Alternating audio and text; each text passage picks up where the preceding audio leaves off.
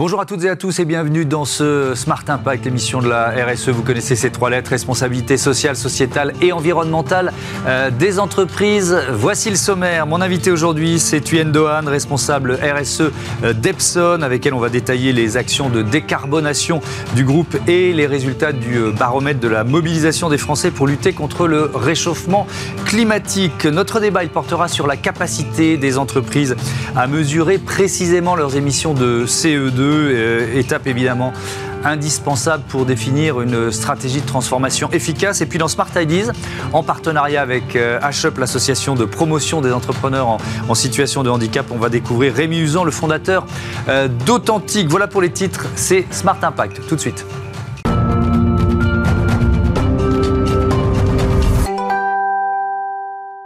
Bonjour Thuyen Dohan, bienvenue. Vous êtes euh, donc la responsable RSE d'Epson France, entreprise créée en 1942 qui appartient au groupe mondial Seiko euh, Epson Corporation. Euh, un chiffre, quelques chiffres, c'est 8 milliards, plus de 8 milliards d'euros de chiffre d'affaires, dont 20% en Europe, et près de 80 000 salariés, chiffre qui date de mars 2021, qui a dû évoluer depuis. Si on fait un peu d'histoire, de quand date l'engagement d'Epson en matière environnementale? Alors ça fait déjà plusieurs décennies que Epson est engagé et intègre ses considération environnementale euh, dans le développement de ces produits. Mhm. Alors Epson, le groupe Epson, c'est avant tout une société d'ingénierie qui développe des innovations technologiques. Euh, et au travers de nos produits, on essaye d'allier fiabilité, qualité et performance, mais également bénéfices environnementaux pour mhm. nos clients. Euh, donc par exemple, on va développer des technologies d'impression, un marché sur lequel on est un acteur majeur mhm. et c'est la principale activité du groupe Epson. et sur cette activité-là, on a développé des technologies qui cherchent à réduire la consommation d'énergie pour permettre à nos, clients de réduire justement euh, leur, euh, leur, consommation. Leur consommation. Alors justement, c'est vrai qu'on pense souvent à impression, imprimante. Donc si on rentre un peu dans le détail, vos imprimantes jet d'encre, elles sont de moins en moins énergivores. Comment vous les avez rendues moins énergivores en quelque sorte? Oui. Alors déjà, il faut savoir, je pense qu'on parle beaucoup en ce moment de sobriété énergétique, de sobriété du numérique, puisque nous faisons partie du secteur du numérique. et pour citer quelques chiffres, l'Agence internationale de l'énergie, elle nous dit que d'ici d'ici 2030, euh, pour se placer sur une, trajectoire de neutralité carbone, il faudrait réduire les émissions des appareils euh, électroniques et électriques de 25% et de 40% d'ici 2050. Donc il y a des efforts significatifs à faire sur la consommation d'énergie de nos appareils. Et nous, ce qu'on veut proposer avec nos imprimantes, c'est justement une technologie jet d'encre. Euh, il faut savoir que sur le marché de, l'imprimante, il y a deux technologies qui s'affrontent, les technologies laser ou les technologies jet d'encre.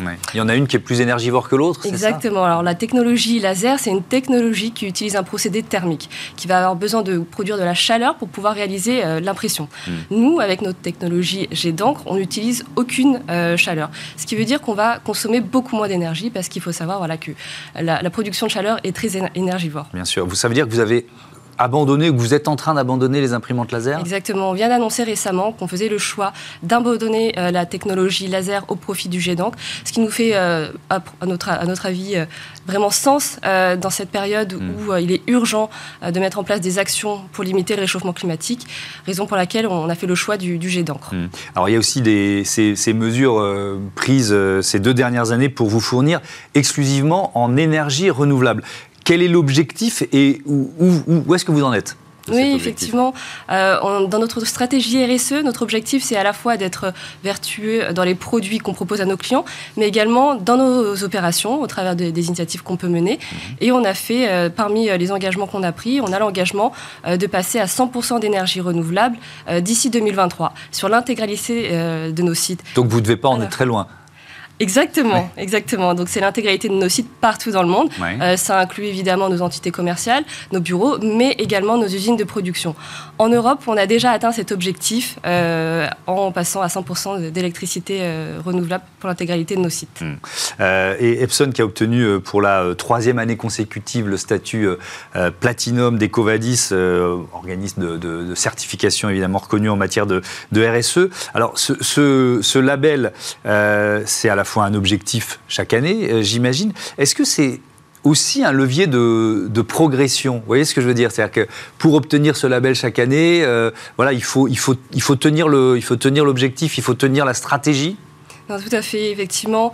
Euh, ça fait trois années consécutives qu'on a obtenu le statut platinum euh, d'Ecovadis, donc le statut platinum qui vient récompenser les 1% des meilleures entreprises euh, de leur industrie, mhm. ce qui veut dire que ça fait trois années qu'Epson parvient à démontrer son engagement. Mais les autres aussi, ils veulent faire partie des 1%. Vous voyez ce que je veux dire? Donc ça vous, est-ce que ça vous oblige vous à progresser pour garder ce Exactement. Ça nécessite de mettre toujours en place des initiatives, de nouvelles initiatives, de revoir ses ambitions chaque année, de développer voilà des nouvelles technologies de mettre en place des mesures sur nos usines de production, sur l'intégralité de notre chaîne de valeur, sur l'intégralité de la chaîne d'approvisionnement, mmh. pour nous assurer qu'on euh, on a un impact, on contribue à un impact environnemental, à réduire l'impact environnemental de nos activités. Alors, question d'usager d'imprimantes en, général, on a toujours ce sentiment que euh, l'encre coûte beaucoup trop cher et, que, et que surtout, on n'arrive jamais à aller, pardon, c'est vraiment une question basique, mais aller au bout de la cartouche. Quoi. On, a, on a ce sentiment qu'il y a du gâchis euh, d'encre alors que ça coûte très cher. Est-ce que là aussi, il y, a, il y, a un travail qui est réalisé par Epson? On a beaucoup travaillé justement sur nos consommables d'impression, nos cartouches.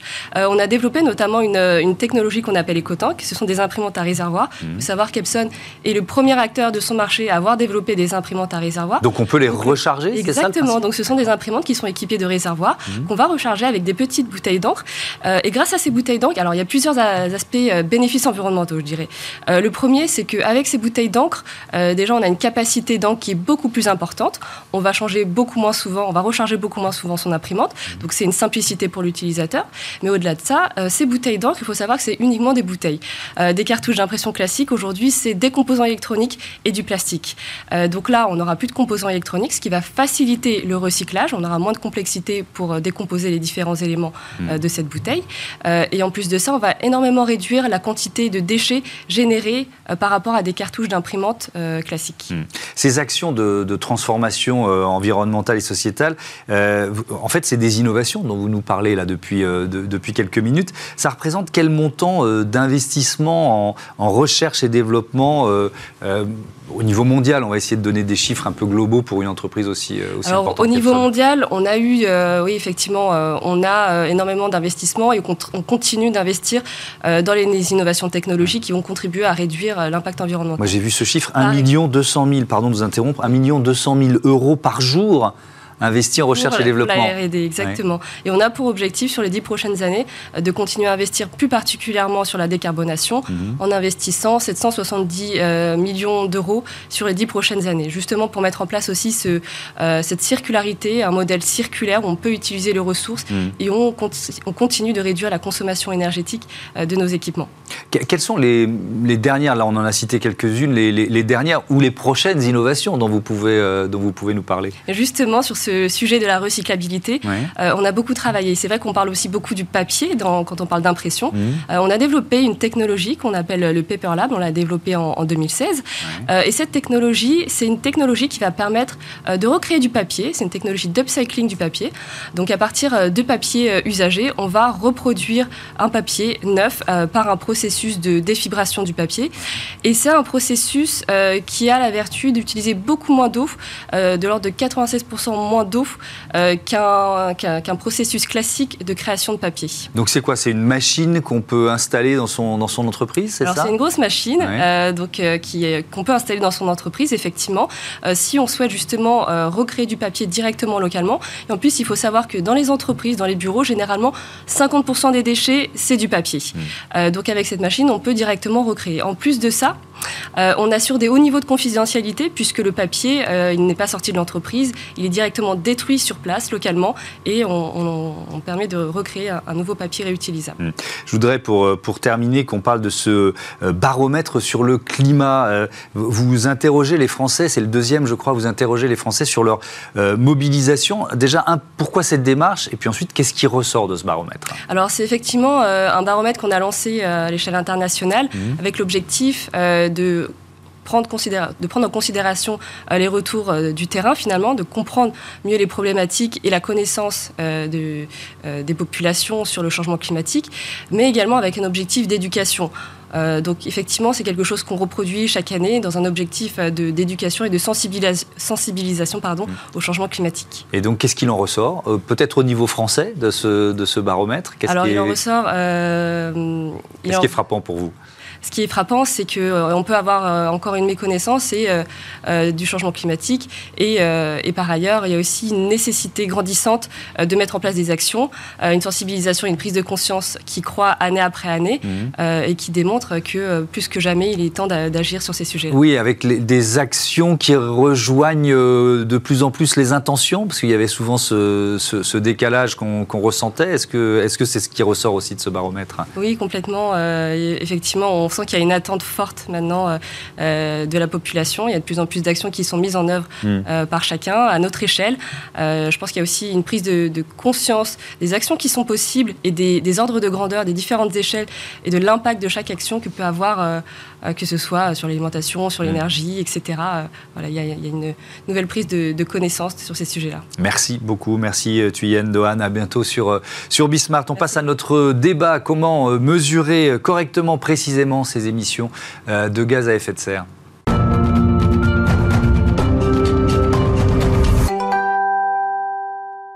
C'est le débat de ce Smart Impact avec Charlotte Degault. Bonjour, bienvenue. Vous êtes directrice associée au Boston Consulting Group et fondatrice de CO2AI ou CO2AI, c'est ça euh, Si, si j'essaye de le dire en bon anglais. Quentin Bordet, bonjour, bienvenue. Bonjour. Vous aussi, vous êtes consultant euh, au BCG. C'est quoi euh, CO2AI CO2AI, CO2AI, euh, c'est une solution qui permet... je devrais dire CO2IA si j'étais en bon français. C'est vrai, c'est vrai. Donc, en tout cas, quoi que, quelle que soit la manière dont on le prononce, c'est une solution qui permet aux entreprises de mesurer de manière précise, granulaire, leur empreinte carbone, d'apporter en fait euh, la rigueur qu'on a en comptabilité financière dans la comptabilité carbone, et après de les aider à identifier le chemin pour réduire les émissions. Donc, euh, quelles initiatives mettre en place pour réduire les émissions? Quelle est la trajectoire? Et pouvoir suivre le progrès de cette trajectoire euh, dans le temps. Hmm. C'est un outil qui est euh, utilisable quelle que soit la taille de l'entreprise, quel que soit le secteur de l'activité? Alors, c'est utilisable quel que soit le secteur d'activité, en hmm. effet, parce que bah, c'est un peu comme la compta financière. La compta carbone, ça marche partout pareil. et après, nous, on l'utilise en particulier pour des très grosses entreprises qui ont des empreintes carbone très complexes compliqué, avec plein d'activités différentes dans plein de pays différents, et qui du coup euh, ont beaucoup de difficultés à le faire autrement que dans euh, CO2AI. Hmm. Euh, Quentin Bordet, il y a, le, BCG réalise un, chaque année un rapport avec ce, autour de, ce, de, de cet outil. le dernier a été réalisé, je crois, en prévision de la COP 27, hmm. juste avant la COP. Peut-être un mot de la méthode, combien d'entreprises interrogées, et puis surtout de l'objectif. À quoi ça sert une étude comme celle-là? Alors le rapport qu'on a, euh, qu'on a publié sur ce sujet-là, il a interviewé 1500 entreprises dans le monde entier et le but c'était vraiment de se dire où est-ce qu'en étaient les entreprises dans la mesure de leur, euh, de leur empreinte CO2 pour, parce qu'en fait c'est la première étape nécessaire avant de pouvoir euh, décider. Et le premier, le premier résultat de ce rapport, c'est qu'en fait dans les entreprises qu'on a interrogées, il n'y en a que 10% qui mesurent de manière complète, donc leurs émissions directes et aussi les émissions indirectes des produits et services qu'elles achètent ou l'utilisation ensuite Mhm. n'a que 10% euh, qui mesurent cela de manière, euh, de manière complète. Donc ça nous donne une idée du point de départ euh, dans la mesure CO2 des entreprises et du coup on montre bien la, mm. pertinence de solutions comme, euh, comme CO2 Oui, alors effectivement, on va voir ce, chiffre euh, qui s'affiche, pas si facile. Seuls 10% des entreprises capables de connaître de façon exhaustive leurs émissions, émissions directes et, indirectes, contre 9% il y, a, il y a un an. Alors, on peut voir les choses de deux façons différentes. Soit on se dit c'est un léger progrès, Charlotte de Gaulle, ou alors on se dit 10%, on est quand même très très loin du compte. Oui, on est encore très très loin du compte. Mmh et en effet, c'est un peu décevant. En même temps, on se rend compte aussi dans la même étude que les entreprises qui s'équipent d'outils euh, pour euh, mesurer leur empreinte carbone, elles arrivent à progresser euh, deux fois plus rapidement sur leur trajectoire net zéro. Donc en fait, je dirais que ça progresse lentement en termes de mesures et en mhm. termes de, d'équipement, d'outils pour pouvoir le faire. Mais en revanche, quand elles s'équipent, elles avancent très vite. Et, d'ailleurs, c'est l'un des résultats de cette étude, je ne sais pas lequel de, vous deux veut, répondre, mais elles, s'attendent à des bénéfices financiers d'une démarche comme, comme celle celle-là. Peut-être peut Charlotte là-dessus. Oui, mais ça c'est aussi très intéressant parce qu'il y a un an, enfin de toutes nos discussions qu'on avait dans les entreprises, c'était beaucoup moins un sujet qui était présent et, dont elles avaient pris conscience. Et en fait, on voit maintenant que les entreprises ont vraiment fait la corrélation entre, bah, en fait, si je me lance dans ma démarche de réduction d'émissions, il y a tout un tas d'initiatives que je peux mettre en place qui sont aussi des initiatives qui me permettent de faire des gains mmh. financiers. Mmh. Et, euh, et, les chiffres sont, sont, vraiment intéressants. Plus de 70% des entreprises maintenant s'en rendent compte. Oui, 70% qui s'attendent à au moins un million de dollars de bénéfices mmh. euh, annuels liés directement à la réduction de leurs émissions. Évidemment, ça dépend de la, la taille de l'entreprise. Euh, Quentin Bordet, là, on, part d'un constat qui est quand même un peu, un peu décevant. On est, on est encore à un niveau faible de prise de, conscience. C'est quoi les, quelles sont pour vous les solutions pour mieux impliquer les dirigeants, leurs cadres dans, dans un mouvement comme celui-là? Il y a plein de solutions. Il y aura pas de, il y aura pas, la solution miracle. en fait, non, mais dans ces sujets-là, il n'y a pas la baguette magique. C'est comme il n'y a pas la solution qui permettra d'appuyer sur un bouton et de vous faire votre euh, trajectoire de, décarbonation. Donc, euh, c'est pour ça que nous on positionne la solution comme une solution qui permet de mesurer, qui permet ensuite de la connecter avec des leviers de réduction des émissions de carbone. On est en train de travailler sur une bibliothèque de, de leviers de réduction pour qu'en fonction de votre industrie, en fonction de votre spécificité, vous puissiez avoir euh, accès à cette à cette connaissance. Donc, il y a un accès à la connaissance. Mhm. Et après, vous mentionniez le, pourcentage qui augmentait euh, de manière euh, euh, pas assez rapide, mmh. évidemment, mais c'est des, des, trajectoires qui sont assez longues. On se parle de trajectoires à horizon 5, 10, 20 ans. Donc il faut aussi accepter la temporalité de, de, ce, de ce chemin. Et donc, il y a des leviers. Les entreprises vont devoir euh, changer la manière dont elles produisent, la manière dont elles achètent, la manière, les produits, les services qu'elles ont. Donc voilà, il y a, des, il y a une inertie euh, inhérente et le, à, à, ce défi. Et, et, donc, ça va toucher toutes les strates de, de l'entreprise. La gouvernance, les achats, les les services, les business models. Mmh. Donc voilà, il n'y a pas de baguette magique. Il faudra ça. On est bien d'accord. Et, ce que j'aime bien cette idée de bibliothèque des bonnes pratiques en quelque sorte. C'est euh, un peu ça. Mais on est quand même confronté à, cette euh, urgence et donc il y a l'inertie. Et changer un modèle économique d'une entreprise, surtout d'un groupe, euh, d'un grand groupe qui existe depuis parfois des décennies, voire plus d'un siècle. Évidemment, c'est pas si simple. Mais il y a cette urgence. Est-ce qu'il faut plus de politique d'incitation pour accélérer le mouvement de la part de ces entreprises? Il faut plus de politique d'incitation, il faut euh, plus de, euh, euh, il faut du changement proactif aussi de la part des entreprises. Il faut mesurer pour pouvoir décider. Mmh. Aujourd'hui, la mesure, comme nous on la voit à CO2AI, c'est pas du, la mesure pour en fait faire du reporting. Mmh. C'est de la mesure pour aider les décideurs à décider. Et souvent, ce qu'on voit, c'est qu'on mesure l'empreinte carbone d'une entreprise, et ensuite, bah, il y, y, a des sujets qui étaient attendus et d'autres en fait qui le, qui le sont beaucoup moins, sur lesquels l'entreprise va pouvoir décider. Et c'est comme ça aussi qu'on peut accélérer en allant euh, attaquer des angles, des angles qui étaient morts euh, hmm. auparavant. Mais qu'est-ce qui marche le mieux, euh, quand un bordé C'est l'incitation ou alors au contraire c'est la réglementation et donc sous-entendu ben, la, carotte ou le bâton Vous voyez ce que je veux dire? Ça va être le mix de... un peu des deux ça va, être, ça va être un mix. Donc la réglementation permet vraiment d'aligner tout le monde sur hmm. un certain niveau à un instant donné. la mesure pour une entreprise particulière va lui permettre d'avoir une bonne connaissance de elle, son empreinte. Il y a des, des référentiels comme Science Based Target Initiative, mmh. qui ne sont pas de la réglementation, mais qui finalement deviennent des, des normes euh, extra-réglementaires, en fait, sur lesquelles euh, toutes les entreprises vont devoir s'aligner. Donc voilà, il y a ce mix, il y a énormément d'ébullition en ce moment sur ce sujet-là. Euh, même les réglementations ne sont pas... sont pas encore matures. on est comme la compta financière dans les années, enfin il y a 30 ans, sauf que la compta carbone, c'est pas un euro égale un euro, ce sont des estimations pour la part des entreprises. Donc voilà, tout ça va monter en maturité. Euh, l'important, c'est de se dire qu'il faut euh, faire plus et aller plus vite dans la mesure et dans les actions qu'il y a à faire. Euh, Charles de Gaulle, je reviens à cet outil de mesure que, que vous proposez, donc CO2I, CO2 IA, qui, qui, repose, comme son nom l'indique, sur l'intelligence artificielle. comment ça marche? Que, que doit faire une entreprise qui, qui finalement veut mesurer précisément ses émissions de CO2 aujourd'hui?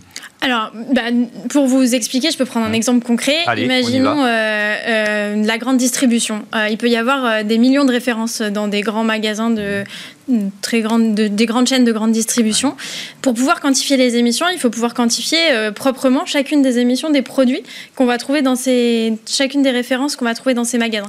Donc ça fait un volume d'informations, un volume de data qui est énorme pour pouvoir faire ça proprement à la bonne maille qui va permettre après de se dire ok euh, bah en fait ce produit là il faut que je le remplace par euh, un autre produit qui est peut-être plus vert etc etc et donc pour pouvoir faire ça il faut aller chercher beaucoup d'informations pomper dans les systèmes de l'entreprise aussi aller se connecter avec les fournisseurs de euh, ces acteurs de la grande distribution pour pouvoir collecter de l'information aussi, qui n'est pas forcément de l'information qui est disponible dans les systèmes de l'entreprise, pouvoir traiter cette information à grande échelle et la transformer en estimation carbone. Et donc pour faire ça, en fait, il faut pouvoir euh, traiter la donnée, la structurer, euh, la combiner avec des données d'émission. Et l'intelligence artificielle, bah, c'est d'une grande aide parce mhm. qu'en fait, ça permet de traiter ces grands volumes d'informations. À quel point, parce que vous l'avez évoqué, mais je veux bien qu'on rentre dans le détail, à quel point ça permet ensuite de définir une, une feuille de route? Parce que on ne fait pas juste la mesure pour le plaisir de la mesure, quoi. C'est pour, pour, définir une stratégie derrière. Donc à quel point ça, ça aide à définir la feuille de route? Eh bien, si la mesure est bien faite, à un niveau de granularité qui est suffisant, mhm. tout d'un coup, on peut se rendre compte où sont les points chauds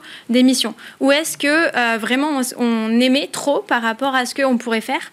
On peut simuler des décisions à partir de ces, à partir de ces informations. Et même l'efficacité de la décision dans la durée, est-ce que, est que vous allez juste là Je ne sais pas si c'est possible, mais se dire, OK, mon plus gros poste d'émission, c'est ça, euh, donc c'est là-dessus que je vais essayer de mettre le, paquet. Mais est-ce que c'est là-dessus que je vais avoir le plus de gains en CO2 Vous voyez ce que je veux dire? Alors, on, peut identifier le gain potentiel en CO2. Après, il faut un peu de temps pour se rendre compte parce que chaque euh, entreprise est différente. Qu'est-ce qui est le plus facile à mettre en place? Qu'est-ce qui est moins facile à mettre en place? Et comment est-ce qu'il faut ajuster la roadmap? Mais déjà, pouvoir se dire, ben en fait, si je change euh, tel produit ou tel composant de tel produit, en fait, je peux gagner 30%, 40% d'émissions sur cette poche-là euh, d'émissions. Et voilà l'initiative que je décide de mettre en place, voilà combien elle va me coûter, voilà combien elle va me rapporter. Et je peux tracer ça dans le mm. temps et voir le progrès. Il y a souvent une grande méconnaissance par les entreprises de, leurs propres données. Et euh, est-ce que finalement, ça peut permettre aussi d'apprendre à se connaître et euh, pas seulement sur le CO2 Totalement, totalement. En fait, euh, pour aller calculer des émissions de CO2, il faut aller chercher dans toutes les données de l'entreprise pour pouvoir quantifier chaque activité que l'entreprise fait. donc, c'est sûr que dans le processus d'installation de CO2 avec les entreprises, on a plein de découvertes sur la qualité des données et sur la réalité des activités des entreprises et après énormément de découvertes aussi mm. bien sûr sur euh, la roadmap euh, de réduction. Euh, Quentin Bordet, puisqu'on parle aussi des bénéfices attendus par les, par les entreprises, il y a évidemment le bénéfice réputationnel, c'est aussi un des résultats de, de ce rapport. C'est ce qu'attendent les entreprises d'une démarche comme celle-là? C'est une partie de ce qu'attendent les entreprises, c'est une partie minoritaire, c'est plus une conséquence en fait que, qu'une, enfin qu'une, c'est presque plus une conséquence qu'une récompense. En tout cas, nous ce qu'on voit, c'est que mais c'est un enjeu important, pardon de vous ah parce que c'est un, enjeu, on l'a dit plusieurs fois ici, mais c'est un enjeu de recrutement, c'est un enjeu de financement, c'est un enjeu de, euh, de RH, enfin, c'est pas un enjeu neutre, quoi. C'est pas un enjeu neutre. Moi, je suis engagé aussi euh, à côté euh, sur les thématiques de l'engagement des salariés dans les entreprises, et mmh. donc on voit qu'en fait, ces sujets de sens et de transition environnementale des entreprises intéressent au plus haut point pas seulement les étudiants, mais mmh. aussi les salariés et le projet collectif des entreprises. Donc, en effet, avoir une trajectoire qui soit ambitieuse, qui soit cohérente euh, sur ces sujets-là est absolument capitale pour la pérennité long terme des entreprises. Euh, et, en fait, ce qui est intéressant, c'est de voir comment ces différentes composantes euh, résonnent entre elles. Donc il y a la partie sens et la partie réputation qu'on peut avoir, qui est la partie, qui est la partie humaine. Et après, il y a la partie, bah oui, à un moment, avoir une photo de euh, quelle est l'empreinte d'une entreprise, qui permet aussi de factualiser, de poser, euh, de mm. poser les sujets. Et euh, nous, l'outil, en fait, il travaille à deux temporalités. Il y a vraiment à avoir la photo d'aujourd'hui, se dire comment ça peut être déformé, et puis après, en effet, le suivre dans le temps, semestre après semestre ou année après année. Et, et ça, ça va de, concert. Mm. Merci beaucoup, merci à tous les deux et à bientôt sur, sur Bismart. On passe à notre rubrique consacrée aux startups. C'est parti, c'est Smart Ideas.